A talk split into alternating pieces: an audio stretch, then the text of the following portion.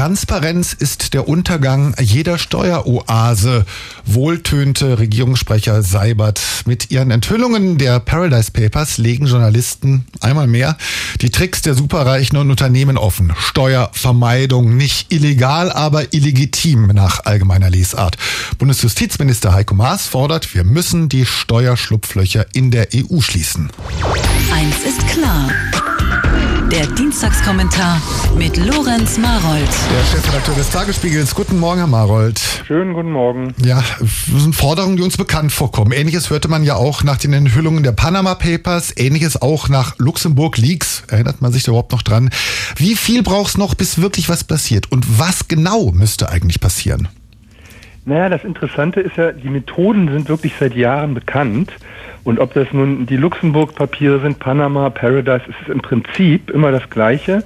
Neu sind immer nur ein paar Namen, also diesmal neu im Paradies, unter anderem Schröder wird genannt, unser alter Kanzler, die Queen, die Gute und Bono, der Prototyp des Möchtegern-Gutmenschen, auch mit einem Investment dabei sind also nicht immer nur die üblichen Verdächtchen, bei denen die Lamborghinis, die Privatjets, die Villen nachwachsen wie bei anderen das Unkraut, sondern eben auch ein paar pathetische Weltverbesserungssülzer, bei denen wegen ihrer ach so engagierten Vize-World-Rhetorik das gar nicht so auffiel, dass auch deren Lamborghinis, Privatjets, Villen mit steuerfreiem Geld gedüngt sind. Gerade Bono, das macht diesen Fall jetzt diesmal auch so besonders, das ist schon ein krasser Kontrast, also Mysterious Ways sozusagen.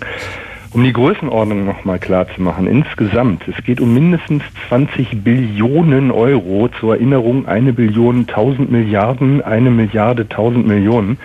Die Staatskassen werden mindestens um 300 Milliarden Euro Steuereinnahmen einfach betrogen, muss man sagen. Betrogen ist es ja nicht, weil es ist ja legal. Also das ist die doppelte Entwicklungshilfe weltweit und das relativiert eben auch die Afrika-Reden eines Bono so erheblich.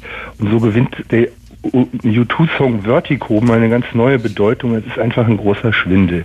Aber der eigentliche Skandal bei der Geschichte ist ja nicht die Verhöhnung der Gesellschaften durch die Superreichen, die mit ihrer Kohle von angeblich systemrelevanten Banken einfach das Ding offshore schaffen, was sie da machen, sondern dass fast alles davon auch noch, wie ihr schon gesagt habt, legal ist.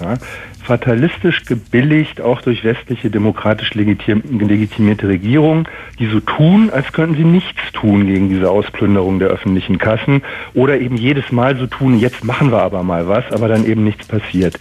So, und dann ehren sie auch oft noch solche Leute mit Verdienstmedaillen oder Lobreden, weil sie mit einem Bruchteil ihrer Zeit und ihres Geldes bei Galas sich engagieren, als Superpromis mit der Politik posieren und natürlich auch hin und wieder eine Parteispende rüberwachsen lassen. Also das ist Zynismus kaum zu übertreffen und angebracht und fällig ist da endlich mal eine gesellschaftliche Ächtung solcher Leute, aber nicht mal das bekommt man hin. Aber es geht auch viel konkreter, also viel konkreter jedenfalls als von Finanzpolitikern gerne behauptet. Die erwecken gern den Eindruck, dass sie gar kein Licht reinwerfen können, diese Schattenfirmen, dass sie sich in den Labyrinthen der Unternehmensverflechtungen verirren, dass für ein Razzia am Steuerparadies überhaupt kein Visum kriegen, beim Kampf gegen die Steuervermeidungshydra keine Chance haben. Das ist aber ein Riesenschmuh. Das ist einfach eine Legende, die aus politischer Bequemlichkeit immer weiter gestrickt wird. Die wollen das natürlich alle nicht, aber es ist sehr anstrengend. Man muss international zusammenarbeiten.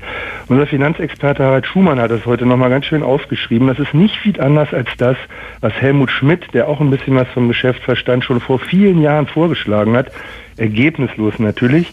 Denn wer behauptet, dass man gegen die Steuerflucht was tun kann, der wird von den Regierungen ja gerne als verwirrt oder mindestens linksradikal entwertet. Aber das parasitäre Verhalten der Banken und das das ist ja nichts anderes als ein parasitäres Verhalten. Das lässt sich mit gutem Willen durchaus stoppen. Das ist eben kein Naturgesetz, dass die ihre Geschäfte in steuerfreien Bananenrepubliken abwickeln und trotzdem, und das haben sie, Konten bei der EZB und bei der FED führen dürfen. Würde man ihnen das verwehren, also den Banken, wegen der Paradiesgeschäfte zugunsten unsozialer Superreicher, da könnten sie auch keine Geschäfte mehr in Euro oder Dollar abwickeln und schwupps hätte sich die Sache sofort erledigt, denn die Banken würden dann natürlich sofort aufhören, ja aufhören müssen mit der Unterstützung dieser Deals. Die können solche Geschäfte ja nicht in Gummivährungen abwickeln. Also, anstatt immer wieder aufs Neue den medialen Tropensturm über den Steuerparadiesinseln abzuwettern, könnte, nee, muss die Politik, kann auch besonders die Jamaika-Koalition jetzt hier ein klares Signal setzen.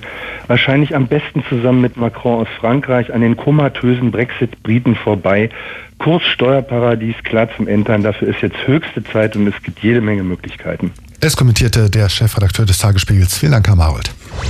Eins ist klar. Der Kommentar. Nachzuhören auf radio1.de.